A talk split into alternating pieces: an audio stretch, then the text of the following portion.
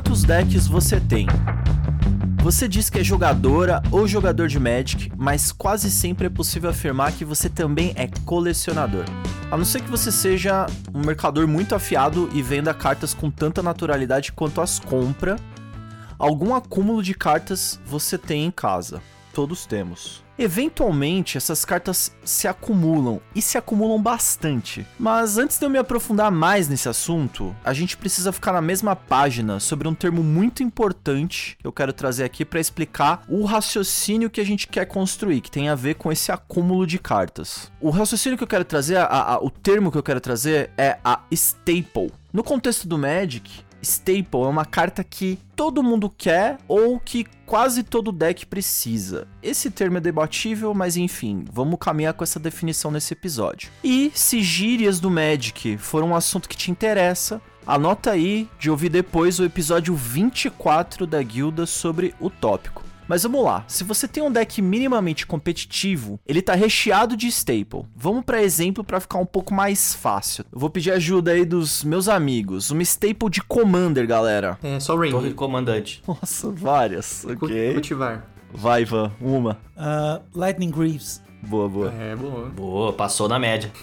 Tá, agora staple de Standard, galera. Planície? Shockland?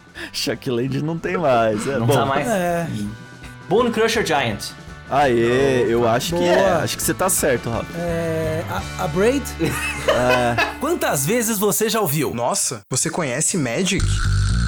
Bem-vindos à 11ª Guilda. O podcast que esquenta o coração com essa pergunta. Fiquem à vontade, o papo já vai começar. Muito bem-vindas, bruxas e bruxos, à 11ª Guilda. E hoje eu estou aqui com os colecionadores Ferilau, Olá. Ivan Martinez, What's up, witches? Rafa Reis, Eu não consigo com essa abertura do Ivan. é, é nova. Poxa. É, e, bom, eu sou o seu host, o Felipe Sicone. Para que a gente saiba esse tipo de coisa, ou seja, quais são as staples de cada formato, a gente tem sites para fazer esse tipo de consulta. Um dos mais famosos aqui é o MTG Goldfish, a gente tem o EDH Hack também, MTG Top 8, MTG Stocks, enfim, uma infinidade. Esses sites que vão estar todos linkados na descrição, a gente vai falar mais pra frente em profundidade sobre eles e eles, é, por motivos diferentes, fazem indexação de staples ou de cartas populares em cada um dos formatos do Magic. Agora, meninos, eu quero saber de vocês. Quantos. Aí eu já vou falar de cartas específicas, eu quero saber quantas que vocês têm dessas cartas. Quantos caminhos para o exílio vocês têm? Ou Path to Exile? Cinco. Quatro. Não, peraí, eu Uma. tenho sete. Caraca, sete? Eu tenho uma. Você tem uma? O Ivan tem uma. Ó, Uma. Uma. Não sei porque não compraram. Sobrou ali. eu devo ter umas 4, 5 também, que nem o Rafa, assim. E raio, Rafa. Nove. Nossa. Porra, Ah, cara, estudou a pauta, hein? né? Eu tenho dois playsets e mais um que eu tirei em Jumpstart. Playset lindo, hein? Secret É Lair, verdade. inclusive. Uhum. Tá. E você, Ivan? Zero? Zero raios. Ui, é só. Bom, raio é uma staple absoluta de Magic. E, bom, a próxima aqui pra desafiar é Scalding Tarns ou Lago Alpino Fervente. Quantas Eita. vocês têm? Eu não sabia que era Lago Alpino Fervente. Eu tenho Eu um. também não. Você É. tem uma? Eu tô com zero. Zero. Zero. Tá. E tu? Eu tenho três ou quatro. Ó. Eu acho que eu fechei o playset dela. Ô, tá indo bem. Ah, Uhum. Graças a Modern Horizons aí. Mas vamos lá. Todo deck no Magic precisa rodar terreno, tá? Então, automaticamente a gente pode pensar assim que terreno é staple. E de certa maneira é. É, mas você, fora os terrenos básicos, você tem os terrenos que não são básicos.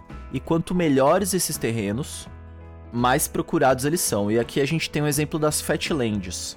As Fatlands, elas são as cartas mais usadas em quase todos os formatos, dada a versatilidade delas. A gente vai comentar mais a respeito disso aqui. É, todas essas cartas que a gente falou até agora, elas são staples. E basicamente, se você tem um deck que suporta a cor dessas cartas que a gente tá falando, e essa carta é legal no formato que você tá montando ali o seu baralho, você precisaria pensar em bons motivos para não usar essas cartas. Ou seja, a gente tá de novo aqui reforçando que Staple é essa carta que ela é imprescindível nos decks, salvo alguma boa exceção ou alguma mentalidade de deck building que você tenha. E aí, agora eu pergunto pra vocês, amigos aqui da guilda, quantos decks vocês têm? Rafa, quantos decks você tem? É, montados ou no plano das ideias? Montados, vai, Pra facilitar a vida. Cara, montados eu tenho uns 15 Commander, 3 Modern, um, um Pioneer. Cara, acho que uns 20 decks. 20 decks, tá. É, E você acha que, assim, desses 20 decks, quantos por cento de cartas nesses decks são staples? Ah, esses staples é que assim, a maioria dos commanders que eu tenho tem é, muita carta baratinha. É, teve uma época que eu montei muito commander, mas com sempre usando o budget muito baixo. Então eu diria que isso aí puxa, puxa a média pra baixo. Eu, eu botaria que, sei lá, meus decks devem ter na média 10, 15% de staples mais ou menos. Mas é um chutaço assim, tô dando, sabe? Se fosse pergunta do show do milhão, eu chutaria 15%. Entendi, entendi. Não, tranquilo. Felilau, você tem uma ideia, cara, de quantos decks você tem? Cara, eu chuto que uns 8 ou 10, talvez. A maioria é Commander, eu tenho dois Moderns e talvez tenha ainda alguma coisa aqui montada. Eu acho que tem um Pauper montado aqui em casa, esquecido. Então vou chutar uns 10 decks. Nós não estamos considerando os seladinhos também, né? Né? É, eu tô- desconsiderando os decks selados porque. Você considera né? selado a... a- E você acha que você tem uma alta quantidade de staples nesses decks? Cara, eu acredito que pelo menos no Commander sim, ainda mais que são os pré-cons. Os pré-cons já vêm com bastante staple, né? O Sol Ring, e, enfim. Sim. É, cara, eu acho que eu também chutaria. Eu seria um pouquinho mais otimista que o Rafa, talvez uns 20%, não sei. Porque, por Burguês exemplo. safado. é, não, vamos lá. Os meus decks moderns já não tem tantos staples e eu. Se bem que agora tem, né? Porque eu também fui, fui agraciado com uns Ah. presentinhos aí. É, então, ah, vamos, vamos chutar uns 20, 25, 25%. 25%. É. E você tá com poucos decks, né, cara? Eu tô. tô. tô com três. Três commanders só. Mas aí tem um- umas proxyzinha também que não cai muito na nossa conta aqui, né? É, A maioria é é, a maioria é proxiado, né? Tem um que eu montei que é só com as cartas que eu tenho, que ficou muito ruim, aí eu desmontei. Bom, eu tenho uma par de deck, eu não fiz a conta aqui, pessoal. Eu colocaria que tá entre 20 e 30% desses decks são staples. Ah, achei que tu ia dizer entre 20 e 30 gavetas cheias de decks. Nossa, não, não. Caramba. Mas Entre 20 e é, 30 decks. é considerável. Eu acho que uns 8 commanders, Nossa. mais uns 5, 6 de outras variedades aí, modern, etc. E eu sempre tive essa preocupação em acumular bastante staples, assim. Por quê? Pra mim, ter staple é você também ter uma carta que pode ser intercambiável entre os seus decks, né? E a óbvia constatação para a minha argumentação aqui, a nossa argumentação é: se você tem uma boa coleção de staples, você também tem um potencial muito grande de montar qualquer deck que você considere interessante no formato. E a proporção sempre vai ser essa: quanto mais staples, mais ou maior a possibilidade de decks que você pode montar. Nesse episódio, a gente vai é, chamar essa coleção de staples que você pode formar de Toolbox. Então, se você ouvir Toolbox, já sabe que é uma coleção de staples. E Toolbox é, traduziria assim livremente para caixa de ferramentas. E é exatamente essa sensação que você tem quando você abre uma caixa de ferramenta para arrumar alguma coisa na tua casa. É, você encontra ali tudo que você precisa. E isso é muito útil na hora que você é, se inspira em alguma lista na internet, algum deck que você queira construir, ou até mesmo alguma ideia que você queira desenvolver assim através de uma decklist. Muito legal, né?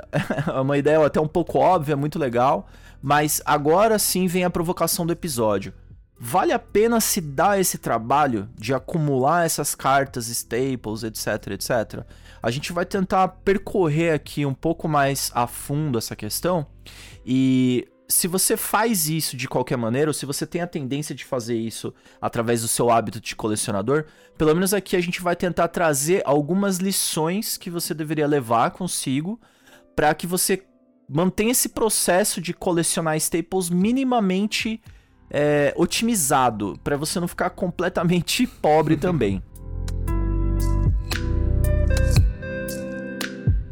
Antes de partir totalmente para dentro do tópico, Ferilau, Oi. você tem uma toolbox? É, eu adoraria ter uma toolbox, mas infelizmente eu não tenho. É, acredito que todas as staples que eu tenho já estão em algum deck. E, mas eu tenho muita vontade, a gente já conversou inclusive sobre isso algumas vezes, que eu tenho muita vontade de ter al- alguma coisa assim separada. Hoje o que eu tenho é um grande bolo de cartas que talvez tenha alguma staple perdida ali naquele grande bolo, eu preciso organizar. E eu tenho uma pasta com o que poderia um dia se tornar uma toolbox, assim, são coisas que eu vejo que tem valor e que poderiam rodar em mais de um deck, eu deixo elas um pouquinho separadas, mas é uma quantidade bem pequena de cartas.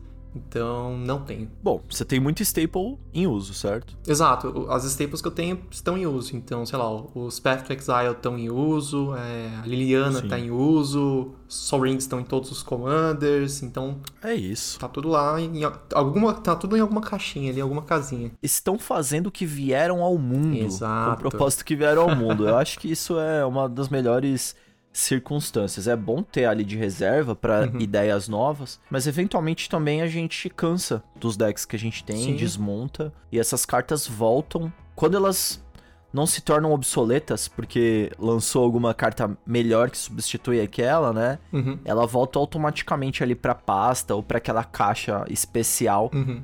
Onde você pode recombinar ela em- com outras cartas e montar outras estratégias, né? Então Sim. é muito válido que isso esteja aplicado já em algum deck que você tenha. Uhum. E é interessante também perceber que a proporção vai variar se você tá falando de formato multiplayer ou formato duelo, né? Sim. Então, às vezes para um- um- uma toolbox de Commander basta que você tenha uma ou, sei lá, duas de uma certa carta e você já pode considerar que, ah, não, eu tenho. Isso daqui tá garantido, né? Aham. Enquanto que no Modern você sempre. Modern, ou, enfim, duelos, você sempre precisa garantir pelo menos um playset, que são quatro cópias de uma certa carta.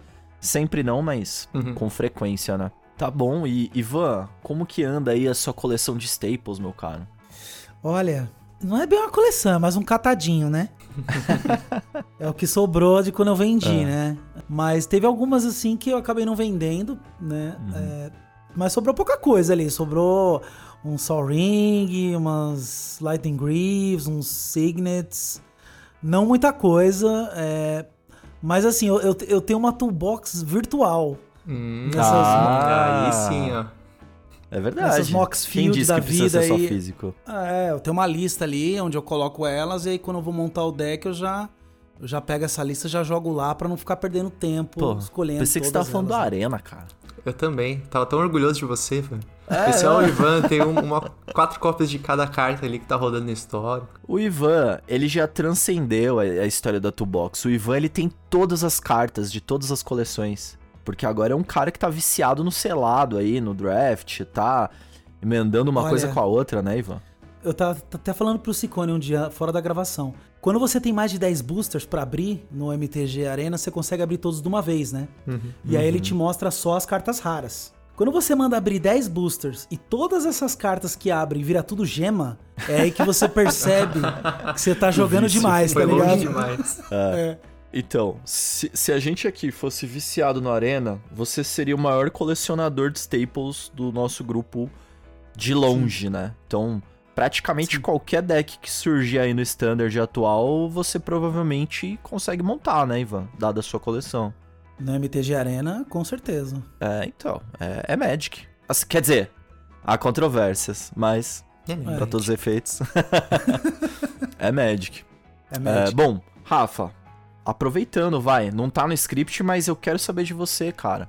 Cara, Como eu que- tava aqui. Eu tava aqui pensando, cara, e aí, sabe que eu sempre é, me contraponho ao Ivan aí com o tal do negócio do Arena versus Magic físico, né? Eu sou 100% físico, não jogo Arena. Uhum. Mas, cara, isso que ele falou de tu ter as staples virtuais é uma comodidade tão grande, cara, do MTG. Arena. Tanto em questão de organização, quanto em questão de. Por exemplo, é, eu tô agora me, me peguei fazendo a seguinte coisa. Eu tô tendendo aí é, mais pro lance que o Gabriel uma vez comentou, que é tu ter uma pasta com as tuas staples lindas lá. Tu pode ter as cartas mais maravilhosas e bota elas todas numa pasta. E aí pros teus decks tu faz proxy, imprime as cartas, pois que tu tem uma cópia dela na, na, na pasta. Então não tem por que tu não imprimir uma, uma proxy e botar no teu deck. É até mais seguro para sair de casa, não precisar ficar levando aquela fortuna, sei lá, eu acho isso uma coisa... Mas ele tem o seu inconveniente, que é um... É... Primeiro, tem que imprimir. É um saco imprimir as cartas. E o pior para mim, que é ter que olhar para as proxies, né? no final das contas, tu foi lá, te esforçou, daqui a pouco adquiriu uma, uma staple bacana sei lá, uma Fatland foil que vem no teu kit, uma coisa bacana que tu gostaria de ter, tá lá na tua pasta brilhando. Uhum. E cara, quando tu vai jogar, não é aquela coisa. É, então, putz, é, o Arena dá uma comodidade muito grande, cara. Então, eu, eu te respondo, eu tenho um, as staples, elas estão espalhadas nos decks, assim como o Felilau. A minha caixa de ferramentas, ela não tem parafusos e buchas, todos os parafusos e todas as buchas tá estão nas paredes. tá tudo segurando o quadro por aí, tá? Então meus deck, os decks eles estão montados, mas cara, eu tô cada vez mais pensando em fazer esse lance do Gabriel. É, fazer uma pasta de staples, mas eu tô ainda relutante por conta da desorganização. Desorganização não, né? Do trabalho físico que isso vai gerar que é. Mas é, ele habilitaria, como tu falou. Eu tô curioso uhum. contigo, na verdade, porque quando tu me fala que tem assim é, um, um, caminhão de staples. Sim. É, eu imagino, por exemplo, sei lá, vou pegar uma carta que eu sei que tu tem aí, vai, uma Dark Confidant. Pô, é uma carta bacana, né? Tu bota uhum. em todos os teus comandos com preto. Por que, que se tu não bota, por que, que tu não bota? Tu tem preguiça de imprimir? ou tu muda ele de sleeve antes de jogar? Como tu faz, cara? Eu, eu, eu, eu tô curioso. Que escolha curiosa, porque justo Dark Confidant eu não tenho.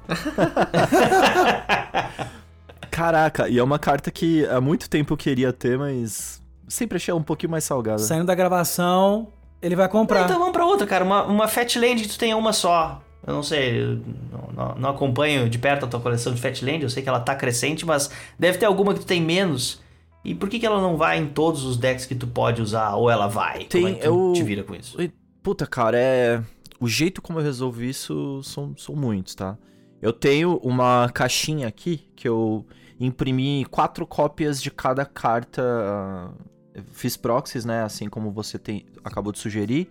Uhum. Quatro cópias de cada Dual Land, de cada FAT. E aí eu tendo a fazer o seguinte: eu, eu tenho as cartas, mas eu testo as cartas nos decks. E quando eu percebo que, ah, eu gostei, eu vou ficar com esse deck. Aí eu movo a carta para dentro do deck. E aí eu volto a proxy para dentro da caixinha. E eu fico fazendo isso, tá? Só que, assim, o, o conforme o tempo passa, a, a, desorganização em algum momento toma conta da é. coleção. Então tem aquele final de semana a cada seis meses que eu tenho uma metodologia aqui de organização. Eu pego tudo é, eu crio uma pasta que chama da. Uma, uma, caixa, na realidade, literalmente, uma caixa física chamada inbox. e aí tudo que tá avulso eu coloco na inbox e depois eu saio organizando, tá? É, mas assim, o que é legal de, de ter, de alcançar esse lance de ter várias cartas que são intercambiáveis entre decks, é que você consegue, com uma curva muito baixa, se você vê algum deck bacana, ou você tem alguma ideia para montar, é rapidão, você já sabe que tem as cartas, que pode contar com as cartas ali, que se faltar vai ser uma coisa ou outra e tal. Sim. Eu, é, é, dessa forma como eu lido, acho que eu te respondi, né, Rafa? Respondeu, cara, mas eu também, eu, eu, desculpa bater nessa tecla, mas uhum. é, em termos práticos, para mim, por exemplo, o que, que tá se destacando mais? Por exemplo, agora se eu quero. Eu, eu tenho uma coleção de staples bem bacana ao longo dos decks e tal. Aí vamos supor que eu olhe um deck tal. É, sei lá. Sim. Vou montar aqui um CDH da Winota. Uhum. Eu tenho um monte, ó, fica aí a dica aí. Opa, eu tenho um monte de staples que vão nesse deck, mas uh, por que eu não imprimo ele inteiro? É mais fácil imprimir ele inteiro e colocar no deck simplesmente as cartas que não estão em outros decks, que são raras. Acho que pode ser, cara. Mas assim, se você for ficar com esse deck, hum. se, não, se não for só uma paixão passageira, Eventualmente você vai substituir essas proxies por cartas de verdade. Ah, não sei. Até nas suas versões alternativas. Eu, eu não consigo, vai. É uma carta que vai ter em vários decks, sei lá, tumba antiga. Eu não tenho como botar uma tumba antiga em cada deck. É caro. Uma, uma ou outra talvez você não vá por esse caminho. Mas, assim, cara, o, o, o, o futuro, né? A gente não sabe o que pode acontecer. Pode ter reprint dessa carta, ela pode ficar muito barata. É, mas mesmo assim, pensa, eu- se eu tenho uma cópia, por que eu vou Sim. comprar outra? Não é que. É aí que tá. Você não vai procurar outra pra comprar. Hum. Mas pode acontecer lá na frente dessa carta chegar até você de maneira facilitada. E você não vai falar não. Fala, não, realmente eu tô precisando dela. Porque Hum. eu tenho esse deck aqui, que é meu deck de cabeceira, e ele tá faltando essa carta. Então eu vou acomodar ela. Eu acredito que isso possa acontecer se você realmente for ficar com esse deck, sabe? Entendi. Então talvez tu esteja advogando também por, sei lá, hoje a tumba antiga tá num deck, daqui a pouco eu posso desmontar aquele deck e botar a tumba Sim. antiga no deck novo. Só Pode. dando exemplo. Então, Pode. É, é, é diferente quando você, ef- é, você faz uma busca efetiva atrás da carta, né? Tipo, não, se não tivesse, se eu não tivesse a carta física aqui, eu não vou me sentir confortável. Uhum. Eu vou dar um outro exemplo, um contra-exemplo aqui. Por exemplo, você tem uma Yuriko bonitona. Eu aposto que você gostaria de ter o deck redondinho. Mais Sim. redondinho possível. Sim. Então, se, se, por exemplo, sai um set novo com uma carta que automaticamente vai pra Yuriko, você faria um belo de um esforço pra conseguir essa carta, certo? Sempre faço. Ah. Sempre Então, é, faço. Se tu quer a eu acho- validação dessa teoria, ela tá válida. Isso. Mas aí, por exemplo, a Yuriko é o deck que eu tenho as, a maioria das staples de CDH, inclusive, e eu tenho pra mim que essas cartas que estão nela habilitam outros decks. Tranquilo? As, claro. as coisas da, da lista reservada que estão lá, eu, Aham. eu me sinto no direito de imprimir pra botar em outros decks. Mas elas são impressas. Por exemplo, o, no Rod. No Rod tá na Yuriko, mas também tá no, é, no, no Isan. Só que eu, quando eu olho pro no Rod do Isan, ele é uma impressão. Eu fico, puta, eu tenho essa carta linda, caríssima, tá lá na Yuriko. Ah. Não é eficiente eu, eu, eu, eu fazer isso, eu não me alegro. Mas tudo bem, eu acho que é uma questão de se conformar que tu tem a peça, entende que tem a peça e não é problema nenhum tu propiciar e. Enfim. Vamos, va- a, a situação é a seguinte, né? É no Rod, puta, uma carta de 700 mango, se não tiver mais caro. Você tem, eu, eu entendi que você tem uma cópia de No Rod, certo? Sim. Uhum. Tá, então você teve que escolher entre colocar na Yuriko ou colocar no Isan, Isso, certo? isso. Você escolheu o Yuriko. Isso. Beleza, vamos supor que por um motivo qualquer amanhã você desmonte a Yuriko e o No Rod fique sobrando.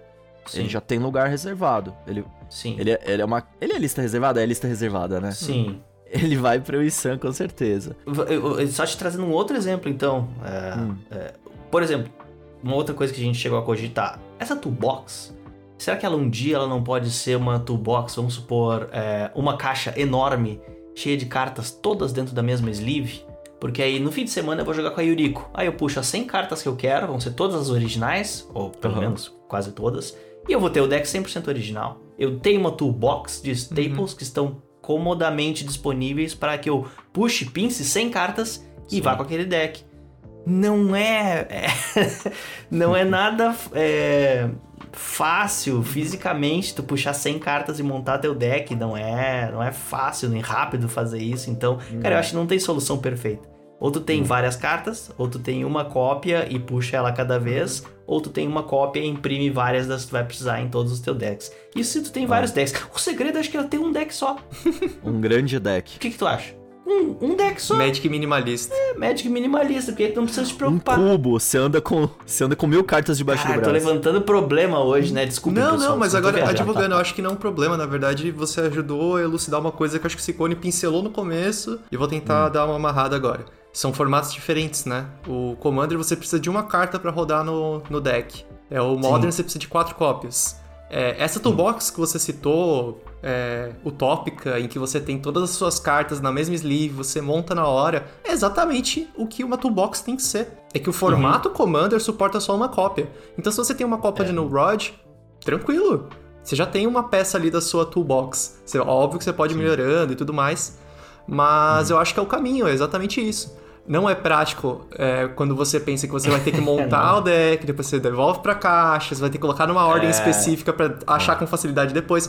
Mas exatamente essa a praticidade de você ter uma toolbox. Você pode desmontar a Yuriko quando você cansar de jogar ela, volta ela pra caixa, monta um deck novo, monta o deck do Isan, e aí tem outras peças, enfim, é uma toolbox gigantesca com cartas de todas as cores. E, e eu acho que essa é a diferença, talvez por isso tenha, tenha ficado um pouco estranha essa relação entre ter uma cópia só da carta e ter uma proxy, ou ter mais de uma cópia.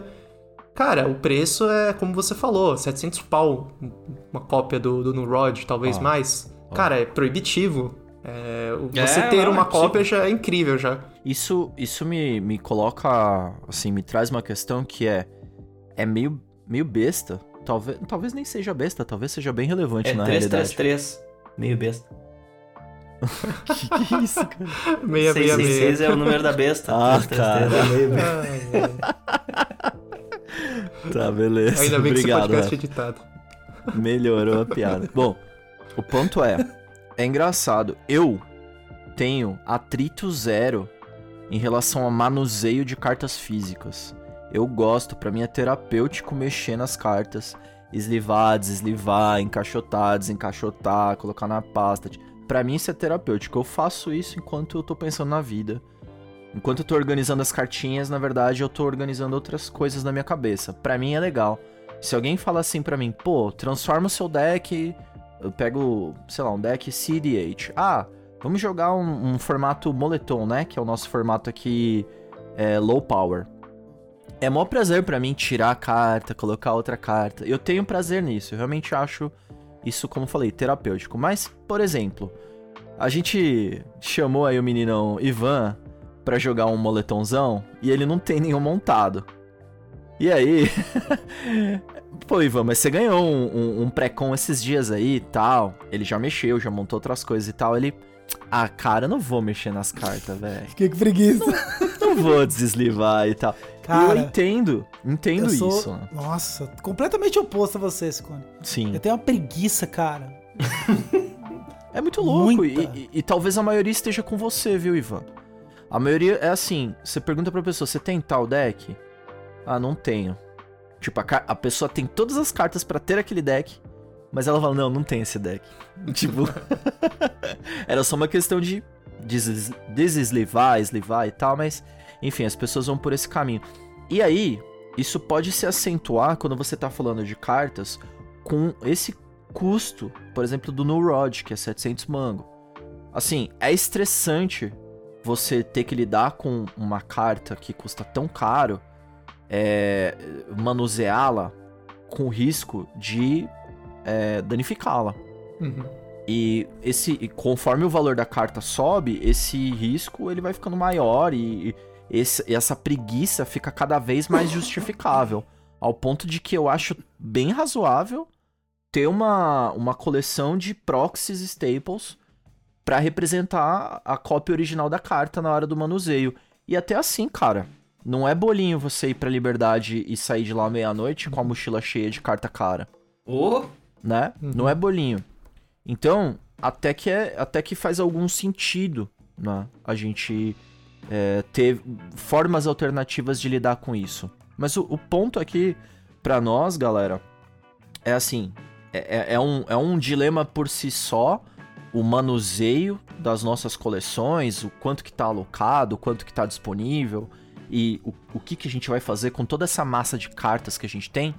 Mas eu acho que é consenso entre a gente que eventualmente é legal ter uma carta que você sabe que é uma staple é muito dá uma sensação muito boa. Ter uma coleção dessas cartas é ainda mais interessante. Isso dá uma sensação de que você tá criando uma relação muito íntima com o Magic, com os muitos metas que o Magic pode ter. E aí que tá. Tem staples, vamos supor, né? Uma pessoa que, por exemplo, o caso do Ivan, que já vendeu a coleção mais de uma vez aí na carreira, talvez hoje esteja zerado, talvez hoje até por isso mesmo tenha uma relação até íntima, mais íntima com a arena do que com o físico, né? Mas vamos supor, uma pessoa que vai começar a colecionar e ela quer fazer justamente isso. Ela fala, porra, que boa ideia então, assim, ter uma coleção de staples, uma, montar uma toolbox onde eu possa ao mesmo tempo montar um baralho que eu quero jogar, mas com preservando a mentalidade de que eu quero colecionar cartas que sejam intercambiáveis. Então, assim, tem algumas dicas genéricas aqui que a gente trouxe, que a gente pode é, informar para essas pessoas e uma certa ordem de como pensar, é, por exemplo, quais staples que você vai comprar primeiro, né? Se você for por essa linha de montar essa toolbox, o que, que você vai comprar primeiro, né? O, quantas cópias dessa tal carta você deve comprar?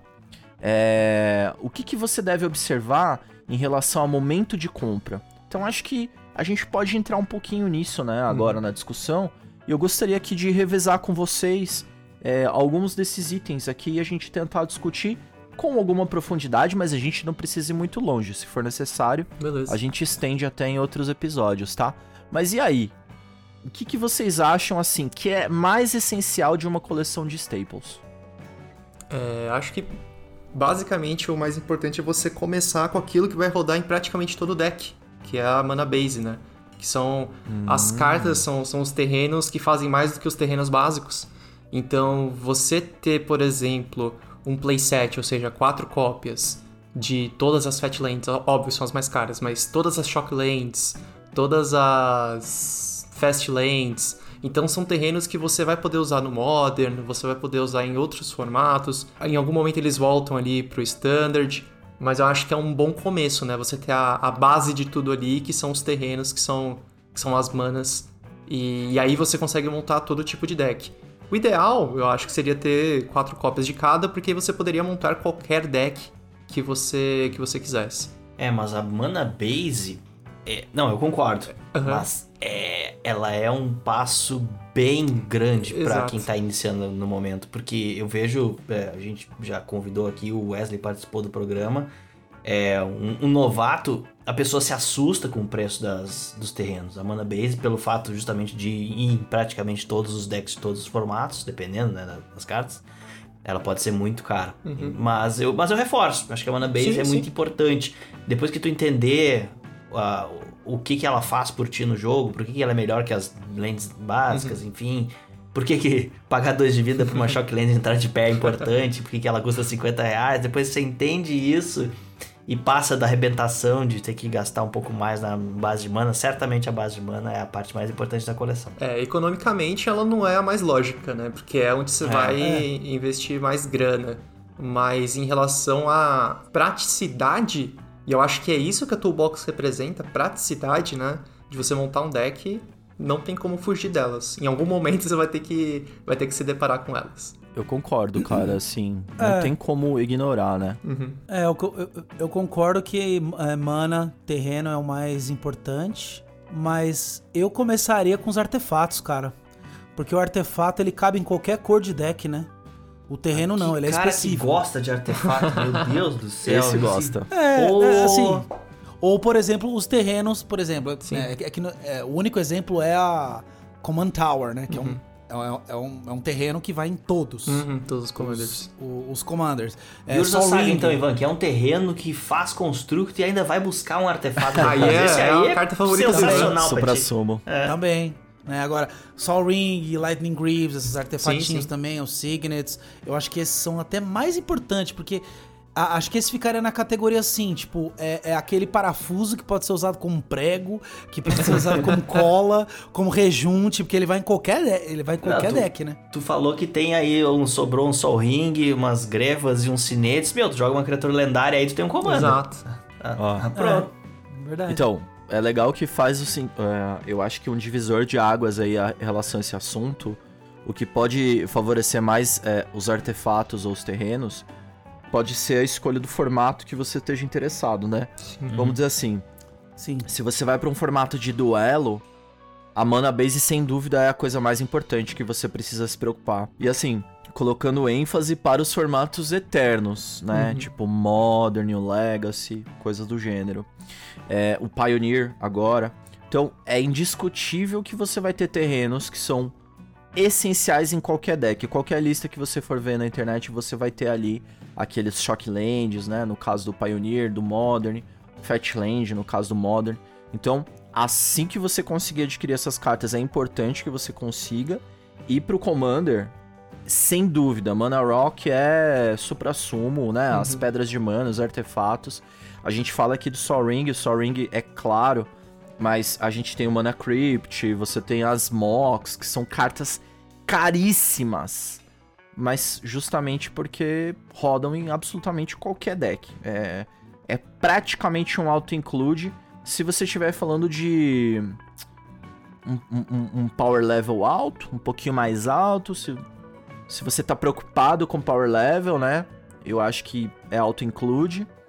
Dependendo do meta, às vezes essas cartas não são bem-vindas, né? Às vezes o Mana Crypt é agressivo demais em comparação, enfim, ao que os seus amigos estão tentando fazer. Então, leia a sala sempre, mas de qualquer maneira são cartas que todo jogador de Commander vai querer ter. Se você tiver oportunidade, comece por elas, né? Geração de mana, eu acho que esse que é o, o baseline aqui do que a gente começou. Mas eu queria. Vocês tocaram muito numa questão econômica. Uhum. Porque é isso, né? Ah, essas cartas são as mais versáteis, são as mais utilizadas. É o que um jogador que tá começando deveria ir primeiro. Mas ao mesmo tempo é o que mais assusta em termos econômicos. Então, o que fazer quando isso acontece? Vocês têm alguma coisa em mente? Não entendi a pergunta. Assim, pra você dar a volta na questão econômica. Trabalhe e ganhe mais. Paulo Guedes. Tá bom, Proxy. Rafa. Isso é Faz muito proxy. fácil. é, se você tá- só tá trabalhando 8 horas por dia, pegue um emprego extra, ganhe mais e compre tudo que pode. Não, mano. não- ah, é, vamos lá, vamos lá. Ô, Rafa, como é que você faz pra aproveitar as flutuações do mercado a seu favor? Ah, agora entendi. Ah, me ajuda, vai. É, bom, eu vou tentar trazer uma coisa aqui então, que é você fugir do mainstream. Então, assim, é, não olha pro lado que tá todo mundo olhando. Uhum. Olha pro lado que ninguém tá olhando. Tenta ver aquelas cartas que têm potencial de staple, porque elas já foram válidas no passado, em outro formato. Eu vou trazer um, um, um exemplo aqui, ainda falando de Mana Base, que são as Fast Lands. Que são aquelas lentes que entram em pé se for antes da terceira land do jogo. Essas cartas, durante muito tempo, foram negligenciadas por todo mundo. E elas chegaram a custar 10 reais, 15 reais. Agora já não sei quanto, quanto estão. Talvez esteja até um pouquinho mais caras. São cartas excelentes, assim, que te ajudam no momento que você mais precisa, que é na ignição, seja do Modern, seja do, do Commander. E estavam muito baratas, as pessoas não estavam olhando tanto pra elas, porque elas não têm um subtipo básico, então elas não são fetchable e Uhum. e tudo mais. Mas então são cartas que são praticamente staples. Como não tem ninguém olhando pra elas, o preço tá um pouquinho mais acessível. Faz todo sentido você conseguir essas cartas. Uhum. Se você não quiser playset, às vezes você pode conseguir uma versão mais especial dessa carta. Se não tiver muito mais caro a foil ou alguma variante. Mas é o tipo de economia que eu me refiro aqui, sabe? Uhum. Não ir onde a manada tá indo. E aí também aproveitando esse, esse lance, que é geralmente o, o ir onde a manada tá indo é quando sai uma coleção e sai aquelas cartas quebradas e o pessoal falou, não, essa carta vai ser quebrada e a carta dá, sobe de preço astronomicamente. Ao mesmo Isso. tempo que isso ocorre, esse movimento ocorre, imagina que algumas cartas já estão num preço astronômico. Isso também acontece. E aí sai uma coleção nova, por exemplo, que vai reimprimir o Ugin, que era uma carta, que é uma carta que joga no Modern, que é uma carta super forte. É, fica de olho nessas cartas que já estão num preço alto, estavam num preço alto e que estão sendo reimpressas. A questão da reimpressão é uma dica de ouro. É, quase sempre a carta vai cair bastante de preço. Recentemente a gente teve o Jumpstart, é, a coleção física, né? E teve Crater Roof, teve, teve mais, mais um monte de coisa que foi Estudo risco. Estudo rístico e o preço caiu. É, foi a primeira vez que eu fiquei de olho, porque eu queria essas duas cartas em específico, fiquei de olho e eu aproveitei essa queda de preço para comprar. Poucos meses depois, elas voltaram a subir de preço pro preço que estavam, se não mais caras. Então, é, ó, é, fique atento, acho que essa questão aí dos lançamentos, o que, que vai sair, e, e tente examinar mais ou menos. A, a Liga Magic tem um bom, acho que é onde a maioria das pessoas compra cartas, tem um mecanismo ali de busca que você consegue ver a flutuação de preço com o passar dos anos. Isso daí pode te ajudar muito na hora de decidir se você vai comprar ou não uma carta neste momento. Então você vê o que a... é quase como comprar uma quase como você vê o, o mercado ali do Magic, né? Decidir se você vai comprar na baixa, na alta. A bolsa, né? Cara, e uma dica que eu vou dar é também falar em Liga Magic, eu vou falar. da- fique de olho também nos sites internacionais, tá? É, eu não costumo comprar em loja internacional, mas eu compro alguma coisa no eBay. Tem coleções que é, algumas cartas elas, elas sempre têm um fator aqui no Brasil. Por exemplo, dólar vezes 3, dólar vezes 4, às vezes até dólar vezes 5. Tem vezes que se tu olhar lá fora no eBay, vale a pena. Eu tenho dois exemplos claros aqui pra mim que são ah, no final no- do ano passado, quando saiu a Skyclave Apparition, tava muito mais barato lá fora. Eles abriram caixa demais lá fora de Zendikar e aqui o negócio era uma raridade. Então eu consegui pegar um playset lá fora muito mais barato que aqui. Só que isso é, é por um tempo, né? Tanto que depois lá no Facebook apareceu uns caras vendendo, sei lá, 30 Skyclave Apparition. Certamente o cara comprou muito Fizeram mais que um como playset. você, Exato. Só que o cara comprou pra vender, né? Eu comprei pra mim, o cara comprou pra vender, mas assim o mercado se regula, né? E mais recentemente em Modern Horizons, eu comprei algumas pecinhas, um Doubt Void Walker e qual foi a outra? Um Imperial Recruiter, versão borderless, porque a versão borderless lá fora tava mais barata do que a versão normal aqui. Então, Nossa. foi uma caixa, um produto que todo mundo ab- abriu bastante lá fora e aqui nem tanto. Dá essas discrepâncias de mercado. Se você gosta de uma carta, dá uma olhada lá fora, não custa, dá uma olhada no eBay. Você vai esperar pra entrega, né? A entrega quando vem é, da Europa, a China demora menos, quando vem dos Estados Unidos demora um caminhão de tempo. Mas se você for paciente e não estiver precisando das cartas, acho que vale a pena. Então, Rafa, e também tem a questão. Eventualmente você pode ser tributado, né? Na fronteira. Sim, tem esse risco, tem esse risco. Tem um risco associado, então. É, é muito risco. legal, muito interessante às vezes, mas tem um risco. Tem, tem um risco. Mas para compras de pequeno volume, é, é- é- Bom, pela experiência que eu tenho, é difícil pegar tributo. Mas às vezes tu pega tributo e dá mais ou menos o mesmo preço que você pagaria aqui. Então você arriscou. O risco é você acabar pagando a mesma coisa. Você ia emendar mais um tópico. É, uma dica que eu ia dar, que não tá nos tópicos aqui, mas esse episódio tá virando um, um antes de abrir a carteira, né? Que é sobre adquirir as staples, mas acho que não tem como fugir muito disso. Que é não venda. É, acho que uma vez eu li que, cara, só venda carta de Magic, ainda mais staples, se você estiver precisando comer, passando fome. Porque, cara, e aí, e aí, né, Ivan, desculpa, você vendeu sua coleção, mas imagina se você tivesse que comprar hoje sua coleção toda de novo. Sim, sim. Ia ser bem mais Não, caro. Então, me é- arrependi. É, com- é, Me arrependi. é complicado. Então, eu, é, então isso vai muito. Conversa com aquele negócio de bolsa de valores, né? Ah, eu vou vender agora o que a minha carta valorizou. Comprei por 100, tá 200. Ah, vou vender. Uhum. Cara, não vende. Não vende. Se tu não tá precisando do dinheiro, guarda isso aí, porque se ela tá subindo, meu amigo, é porque ela é boa. Então, seguro. Eu concordo, assim. Eu acho que Também. raras circunstâncias onde você fazer essa especulação de compra e venda, você vai sair ganhando. A não ser que você, como eu falei no começo do episódio, seja um mercador muito afiado É. e não tenha apego nenhum, não queira entrar nessa filosofia de toolbox que a gente tá conversando aqui. Mas basicamente tente não comprar mais do que precisa com a mentalidade de vender. Compre aquilo que você precisa e siga bem com essa coleção, né? Eu acho que manter essa mentalidade é no mínimo sadio e vai te habilitar a, a tirar o máximo da sua coleção, né? É, mais algumas coisas que eu queria trazer aqui. Sim, Rafa, esse episódio eventualmente acaba virando um dicas de compra, né? Um antes de abrir a carteira, mas enfim, a gente pode se aprofundar nisso em outra circunstância. Mas existem mais aspectos que têm a ver também com a questão da staple que não são só características de preço, que é, por exemplo, às vezes você tem uma carta que ela tem um efeito muito exclusivo ou único Uhum.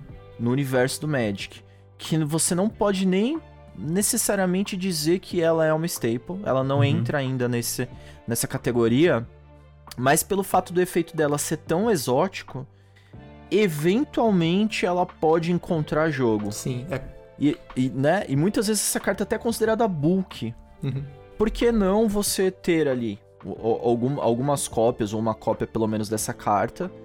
Não precisa ficar na sua coleção de staples, Uhum. mas eventualmente alguma estratégia vai habilitar aque- aquele efeito, né? Eu Exatamente. sempre achei isso muito fascinante. Eu- é, é aquela coisa, bem que você vai pegar um- uma falha ali na programação do, do Magic, que é quando você faz uma carta que é muito específica, ela acaba passando no pente fino quando o pessoal vai lançar uma coleção nova e testar as mecânicas, né? Pra ver se tem alguma coisa Sim. quebrada. Então, como ela é muito única, provavelmente ela se perde ali no banco de dados, ninguém viu ela, então tá tranquilo, pode soltar a mecânica nova, mais difícil, vai funcionar. Não precisa se preocupar com Chain of Smog, não, no, no Commander tá tranquilo. Então, é exatamente isso, é uma carta que não rodava em deck nenhum, sei lá, se, se rodava, mas é um efeito muito específico que você dá alvo em você mesmo e por conta de uma outra carta que, por você repetir efeitos, você dá um de Sim. dano no, no oponente, pô, aí já virou um combo infinito de duas cartas, a carta dispara de preço. Então, ótima dica essa, É, mano. Eu tenho, eu tenho outro exemplo também que é. Lembra quando saiu a Obeca? A, com- a carta só precisa do comandante certo, né? Sim, nossa. Quando a Obeca verdade. saiu, todas aquelas de turno extra vermelho que tava no fundo das gavetas, a galera saiu catando, porque o bagulho Sim, disparou, né? Porque basta a carta, uma carta ser considerada ruim, mas tá num commander que abusa daquele efeito, ela pá, vai disparar. Ela fica com preço alto. Isso vale também pra tribos que hoje não são bem representadas, mas que eventualmente vão ganhar um comandante ou um deck temático que vai reforçar ali. Ou Alô, você... esquilos. É, exatamente. Esquilos, esquilos, por exemplo. Então, se você tem alguma coisa desse gênero, ou se você tem um, é, uma afeição a alguma tribo, tenta ver assim quais são os expoentes dessa tribo e vai atrás das cartas. Aproveita que hoje elas devem estar com valor acessível.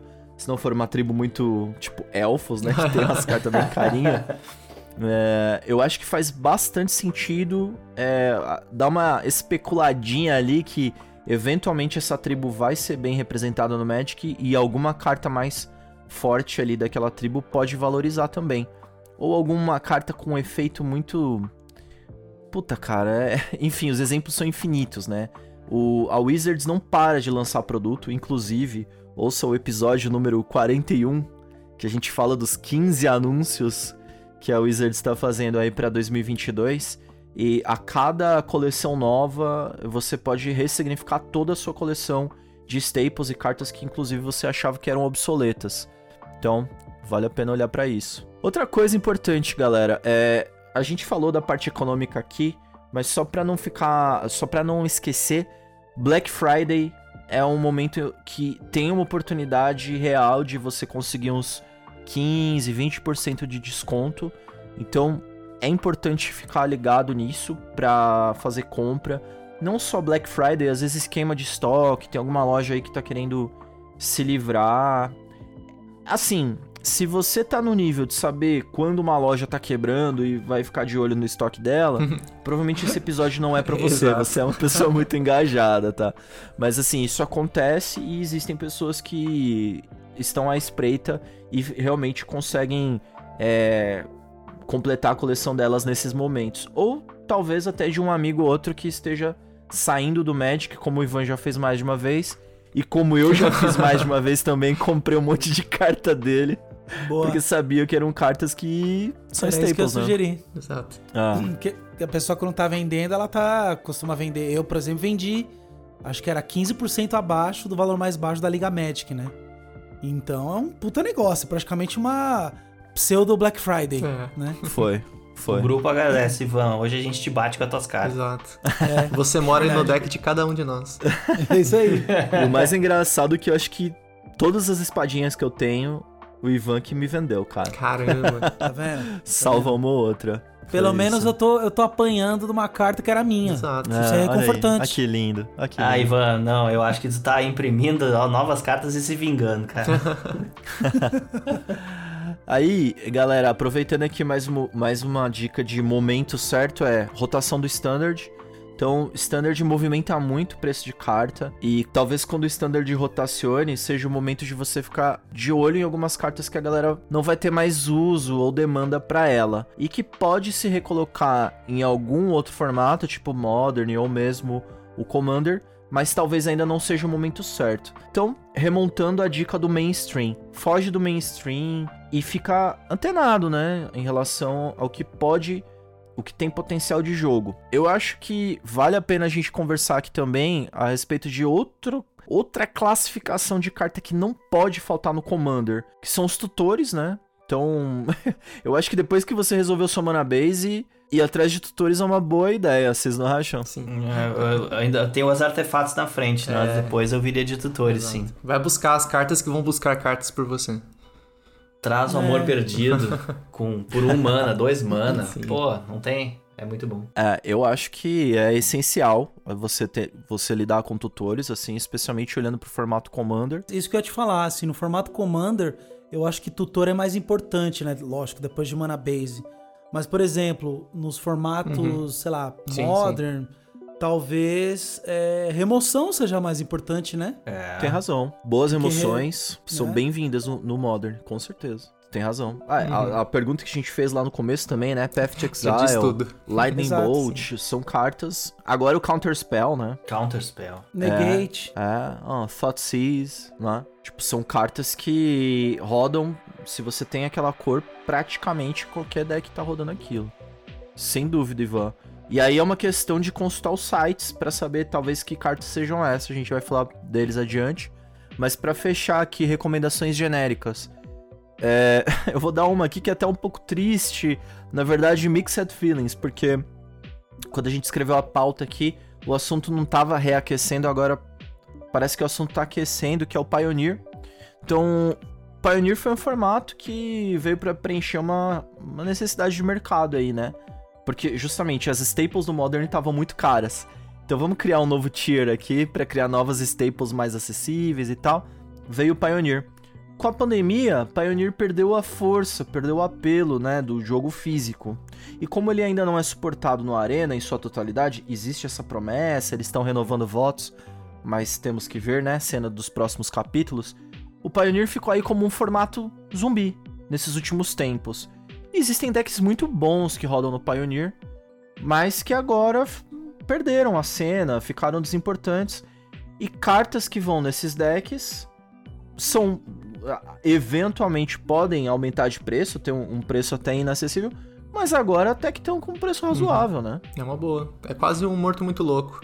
A Wizards pegou, colocou um óculos escuro e tá andando com o Pioneer do lado, assim. Vamos lá. Tá vivo? É, mas eu, eu, eu ia comentar isso aí, Cicone, porque também até no, no na- naqueles anúncios, né, que tiveram, né, é, os 15 anúncios e tal, lá nos Estados Unidos o pessoal já começou a jogar nas lojas, então o Pioneer voltou lá. Uhum. E se voltar lá, talvez volte aqui.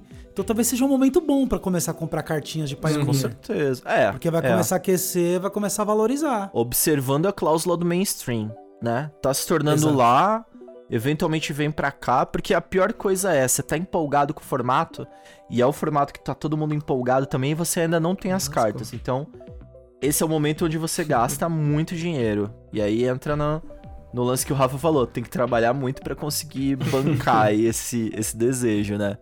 Mas, seguindo aqui a vida, galera, é muito importante que você se organize é, a respeito dos teus desejos, para que você consiga realizá-los da maneira mais otimizada possível. A minha recomendação pessoal é você criar uma lista de cartas que você quer, as ditas wants, né? Cartas que estão na sua, no- na sua lista de desejos e você registrá-las e eventualmente até registrar o preço daquele dia que você fez a pesquisa e tudo mais, para que você consiga comparar com o tempo a evolução do preço dessa carta. Como o Freelau falou, e a gente vai citar aqui de novo, o Liga Magic é um site onde a gente vai fazer essas consultas no mercado brasileiro, ele vai conseguir te informar com um nível de detalhe é, bacana a respeito do- dos valores no passado dessa carta, mas o que é, cari- é- é- é legal de você mesmo curar a sua lista é que você consegue não só ver o histórico de uma carta, mas de todas as cartas que você quer lado a lado, Pra você conseguir perceber, porra, aqui vacilei, ó, deveria ter pego essas daqui, não peguei, olha, a tendência é que essas daqui subam de preço, então você criar uma planilha e fazer esse controle é muito interessante. Inclusive no Liga você tem uma funcionalidade de acompanhar o, o preço de uma carta. Você consegue colocar um coraçãozinho lá e você consegue criar alertas de preço. Olha, se baixar desse preço eu quero receber um e-mail. E funciona. E é bem legal. Então, é, se você for bem organizado, organizada, você vai conseguir também é, otimizar o, o seu, o seu é, gasto com a obtenção dessas staples, né? E eu acho que pra fechar aqui, galera, se você tem uma carta que preenche todos os requisitos aqui, ela tem, ela é uma staple de, de- de- do verão passado, ou ela tem um potencial de se tornar uma staple, uma carta que por algum motivo ela tá com um preço acessível, a minha dica seria considere pegar uma versão foil ou uma versão alternativa. Uma versão premium, né? Foil, tem tantas hoje, né? Foil, Borderless, é, Collectors, enfim. Isso é, é, é bem especial mesmo. Vou reforçar aqui, eu tenho, tenho feito um pouco disso. É, às vezes a foil, se ela é uma staple absoluta de um determinado formato, ela é proibitiva. Vou dar um exemplo aqui. É, Eu tava procurando umas peças pra botar umas, umas porcaria foil no meu burn. eu adoro, é o meu deck do coração. Aí tu olha, Boros Charme é 5 reais, Boros Charme Foil é 60. Nossa. Não dá. É impossível. É, mas ela é uma staple absoluta de um deck ultra estabelecido e a demanda é enorme.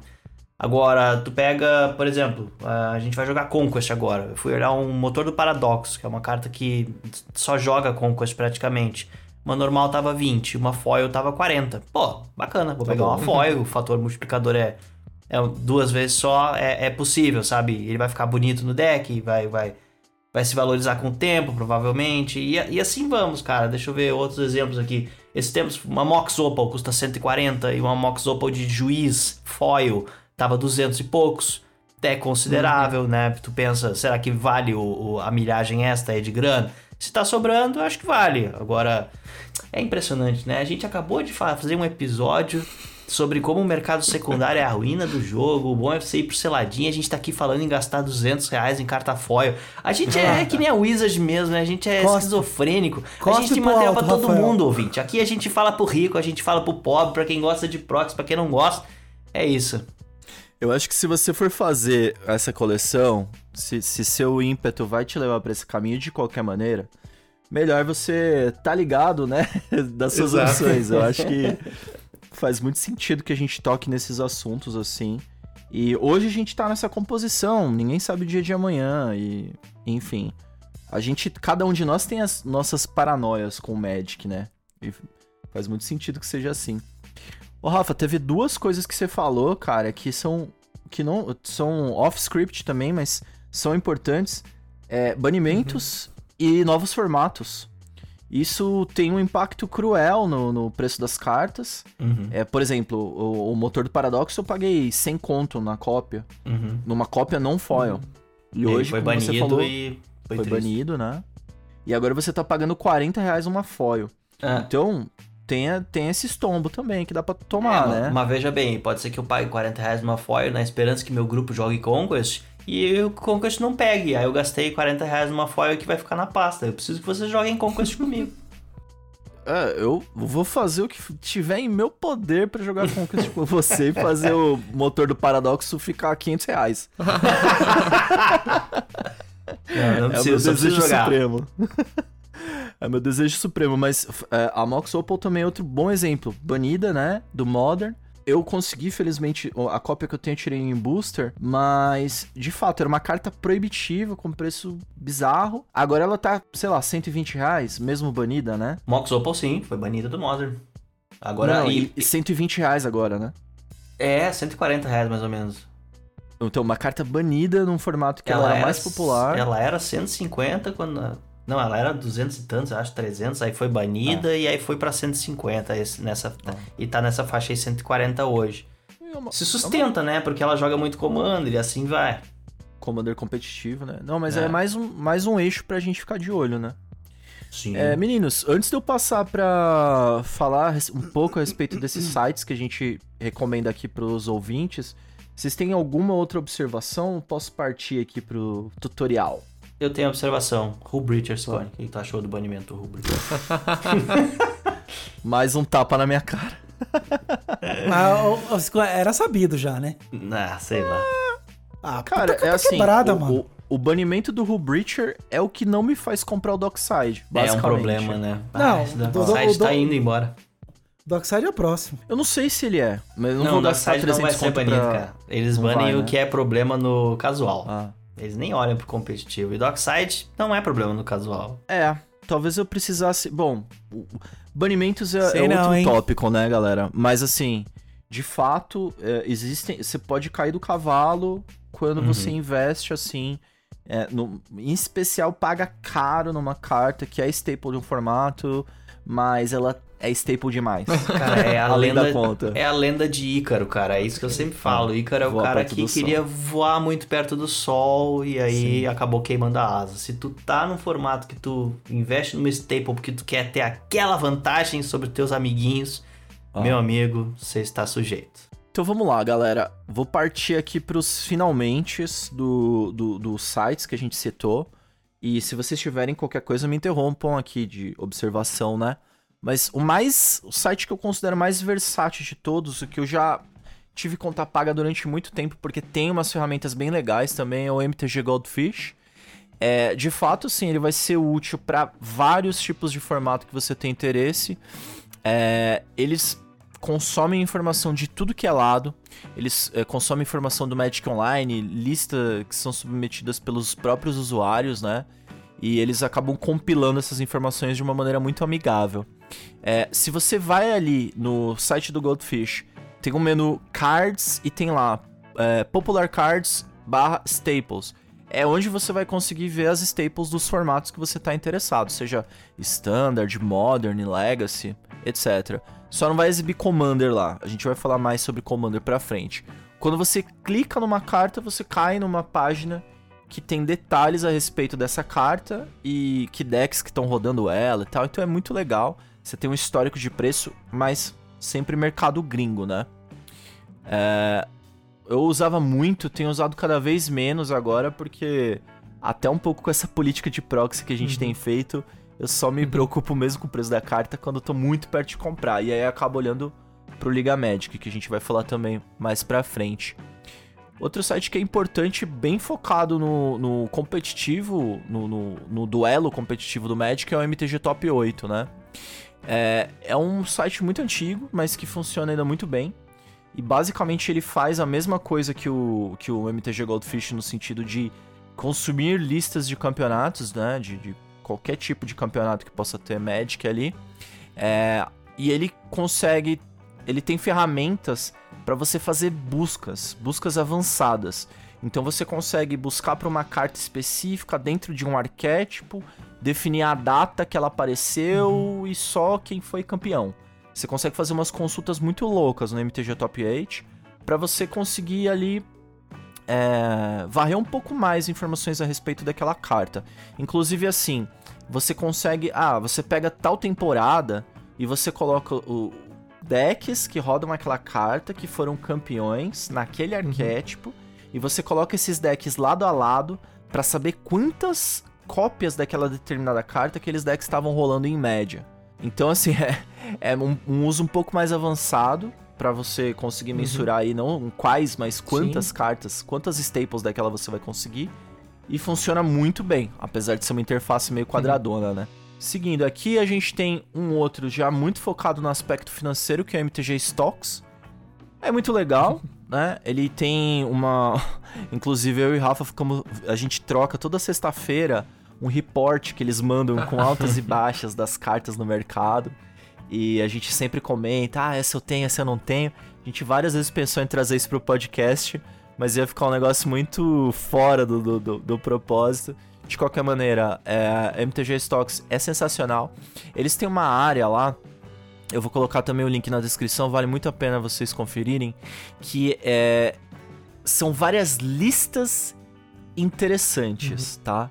É, tem desde lista de staple de Modern, staple de Pauper, staple de Legacy, mas você tem outras listas, como por exemplo, lista de Shockland, onde você consegue acessar ali. Essa, é uma lista curada, tá? Pelo pessoal do MTG Stocks, e você consegue acompanhar os trends de preço só de Shockland, por exemplo. Ou todas as míticas que custam abaixo de um dólar. Então são umas listas meio malucas, assim, sabe? Ou top 100 cartas mais caras do Pioneer. É, que mais? Você quer acompanhar só a carta da lista reservada. Muito legal, mano. Então, é, o, o, link tá aqui, eu vou, vou, vou compartilhar com vocês. Vale a pena vocês darem uma olhada. E por fim, assim, é, é um site que a gente falou toda hora aqui, é o Liga Magic é onde efetivamente você vai encontrar a loja. Se você for comprar a carta numa loja, é onde você vai encontrar a loja que você vai comprar essa carta. Eu acho que é um site que é muito bom quando você sabe o que você precisa, mas ele não é um site tão bom para você descobrir o que você precisa. Meu ponto de vista, talvez eu não saiba usar direito. Se alguém aí tiver dicas, traz para nós, a gente faz um review. É, o que eu fico de olho genericamente também na liga são os leilões abaixo ali uhum. do, do, de onde aparecem as ofertas em loja, tem leilões.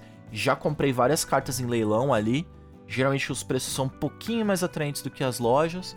E o negócio funciona, né? Vocês têm boas experiências aí, meninos? Cara, acho que 90% das minhas cartas foram compradas pela Liga Magic, assim. É... Aqui no Brasil, acho que é onde você vai realmente para comprar cartas avulsas, né? Se você não for comprar. E até às vezes para pesquisar preço de produto selado. Né? Eles têm como você pesquisar os produtos selados. Então é um, é um baita serviço que realmente para fazer essa ponte final, né? Essa quando você vai finalizar o trabalho, que é comprar a carta, né? A pesquisa eu acho que é muito interessante de todos esses outros sites que você falou antes, Icone. Inclusive, o top 8 eu não conhecia. Eu vou dar, vou dar uma pesquisada aqui depois que acabar o programa. Então, fazer a pesquisa em todos esses outros sites para saber exatamente o que você quer, como você falou, e aí quando for bater o martelo, vai lá no Liga Magic e, e fecha a compra. E pimba. É, geralmente é assim que funciona, mano. Na, a gente se orienta através dos outros sites e entende o que tá rolando nos metas e, e vem pra cá. Mas aí a questão é a seguinte, né, pessoal? A premissa que foi aberta lá no começo do episódio, a pergunta, né, a provocação. Vale a pena se dar todo esse esforço para ter esse toolbox? Na opinião de vocês, vale a pena? O Ivan vai falar que não. Eu, eu, não, assim, eu tenho dois decks. Uhum. E o Arena, Ivan? E o PT? No Arena, sim. No Arena, sim. Eu tenho várias toolbox ali virtuais. Porque eu uso bastante. Mas é isso que eu ia falar, assim, se eu jogasse, tivesse mais de acho que cinco decks físicos, provavelmente eu teria uma pastinha ali, uma caixinha, uma gavetinha ali só de toolbox para facilitar. Cicone, eu vou te responder da seguinte maneira. Eu tenho tantos decks que eu não consigo jogar com eles com a frequência que eu gostaria. E se tu me disser que eu fazer uma toolbox me habilita a construir mais decks, eu vou me sentir mais frustrado ainda de conseguir jogar zero com todos esses possíveis decks que eu posso jogar. Então, pô, eu tô dividido aqui. Eu gostei da ideia do toolbox, mas, pô, cadê a minha eficiência no jogo aqui? Tá caindo, tá indo Tá, embora. então o Rafa tá, tá no, em cima do muro, o Ivan falou que não, eu vou falar que sim. É, vou colocar um, um asterisco, que é exatamente isso que o Rafa puxou, que é você tem que jogar bastante. Então você tem que ter essa, essa, esse anseio por jogar muito. É, você tem que ter um gosto pela experimentação, gostar de fazer decks novos. Tem gente que gosta de montar um deck, ficar com aquele deck, abraçar e vai com ele o resto da vida. Tudo bem, tranquilo. Para essa pessoa, toolbox não é necessário. Agora, se você quer experimentar, criar, é, brincar de cientista maluco ali do Magic e, e- ficar misturando as coisas pra ver o que, o que pode sair, eu acho que, que, que é uma boa. Boa. Eu considero, galera, que. Eu não sei se vocês tiveram isso na infância de vocês, de colecionar lápis de cor. Eu não tive muito isso, pra ser sincero, mas eu pirava em lápis de cor, assim. é, Ou Uhum. Lego, vai. Ah, eu era uma criança normal, Cicone. Não, vai. Uma criança com hábitos normais, vai, Rafa. Não, não tô falando nenhuma extravagância aqui. Não tô falando de colecionar doce, tá ligado? Mas assim, o para mim, as cartas, é, elas funcionam realmente como pecinhas de Lego ou lápis de cor. A ideia do toolbox é simplesmente você ter uma caixa de lápis de cor, onde o momento que você quer fazer um desenho mais elaborado, ou no caso do Lego, você quer montar ali a sua cidadezinha brincar no final de semana, é pra onde você vai recorrer. Então, no meu ponto de vista, faz muito sentido e eu entendo que existam muitas pessoas que conseguem se identificar com esse tipo de uso. Mas, para ser completamente franco com vocês, é, eu acho que existem mais casos de pessoas parecidas com o teu caso, Rafa, que realmente querem ter uma coleção mínima e utilizar ao máximo aquilo que elas têm em termos de cartas, do que o meu caso, que é um caso mais acumulador, um caso mais, enfim, toolbox mesmo, né? Uhum. De qualquer maneira, não existe jeito errado de fazer uma coisa ou outra. Existem vantagens e desvantagens em- ambos os casos. Como eu acho, assim, sinceramente, que nossa vida com o Magic não vai se encerrar tão cedo, eu tendo hoje a, a ficar mais crente nessa religião da Toolbox. eu acho que é, eu, eu me sinto muito apto a, por exemplo, montar um Conquest como você desafiou aí, Rafa, a gente a fazer, e vai sair stream disso aí algum dia, vamos ver. Montar um Conquest é uma tarefa muito divertida. Eu posso simplesmente pegar aqui as caixas, colocar as cartas na mesa, ver uma lista, né, para me inspirar e, e montar. Então, se você é um jogador ou uma jogadora com esse perfil, vai ser muito gratificante essa experiência também. E aí eu te pergunto, quando tu montar um Conquest, que eu sei que vai montar o do Rogak, Uhum. Tu vai desmontar os outros commanders pra fazer isso? Não, Tu vai imprimir as cartas e. não preciso praticamente. Não preciso. É, eu tenho praticamente todas as cartas. E elas não estão em uso. Outro deck. Olha, tem, uma, tem um pouquinho dessas cartas que estavam no Yagmoth, de Uhum. Modern. Mas eu não tenho brincado de Modern. Esse que é o lance. Hum, Então, Então eu não Yawgmoth vai dar aquela depredada básica. É, mas aí eu movo os proxies pra ele, não tem no big deal. Entendi. Tipo, ele continua montado, eu vou ter o Rugakzinho aqui bonitinho. Vou ver também se a gente engata nesse formato, pode ser que nem um Wolfbreaker, Sim, sim. um Tiny Leaders da vida, né? Ninguém sabe. Mas a hipótese, assim, que a gente pode virar e falar, vamos fazer isso, e a gente faz, Bora. é o que torna atraente essa ideia, Sim. né? Sim. E, bom, dito tudo isso, galera, eu vou lançar a última ideia aqui. E se você montasse uma toolbox com aquele seu amigo, a sua irmã, ou com seu grupo de jogo? Vocês já pensaram nessa possibilidade? Já. A gente já fez isso lá no sul. A gente tem uma caixa com todas as cartas de todo mundo. Ah, E as cartas mais importantes a gente anotou há. Eu não tô exagerando. Há 20 anos atrás de quem Uhum. são. E é- mas a gente nunca mexeu. Sempre que a gente vai lá, a gente pega aquelas cartas que estão naquela, naquela caixa. A briga é só pra quem vai ficar com a única cópia de força de vontade. Eu, eu acho uma ideia. A gente conversou já sobre o nosso sonho da Vila Magic. Um dia talvez vire uma Olá. pauta de um episódio. Mas é aquilo, você tem que ser um grupo como esse grupo do Rafa, enfim, ou uma relação mais próxima, assim, de, de irmão, irmã, cônjuge. É, tem que ser pessoas que né, estejam muito embarcadas ali no mesmo hobby que você. Pra ser sincero, eu nunca tinha pensado, cara, mas parando agora pra pensar, é uma ótima ideia, né? Vocês meio que ju- juntam o arsenal e tem É um acesso. cubo, é, né, cara? Ah. É um cubo. Na É, verdade, a gente juntou as cartas e é um É. cubo. Quando a gente se junta, a gente decide. O que, que nós vamos fazer? Tem Cada um um vai acesso fazer um um deck poder- que quer, ou nós vamos fazer um draftzinho. Muito bom, mano. Enfim, ele gera possibilidades naquilo lá. Isso, esse, é- esse que é o, o- a palavra da vez aqui, Sim. possibilidades, né? É. E se você tem os seus amigos, amigas também nesse, nesse compromisso, eu só vejo coisas boas podendo. Quer dizer, tem algumas coisas que são tão boas, né? Preço. Talvez, o custo, enfim. Mas isso é papo para outro momento. Se vocês, ouvintes, têm esse tipo de experiência específico, nós aqui da Guilda gostaríamos muito de saber. E a gente até pode criar um episódio no futuro somente a respeito disso, tá?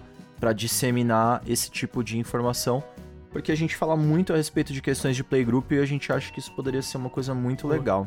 Bom, eu vou ficar por aqui, agradeço muito a vossa atenção e peço que siga a gente nas redes sociais, arroba 11guilda por aí. Eu passo o turno, falou! Não, não, não tem nada. Tô sem resposta. Tô até perante. Sem resposta. falou. Falou!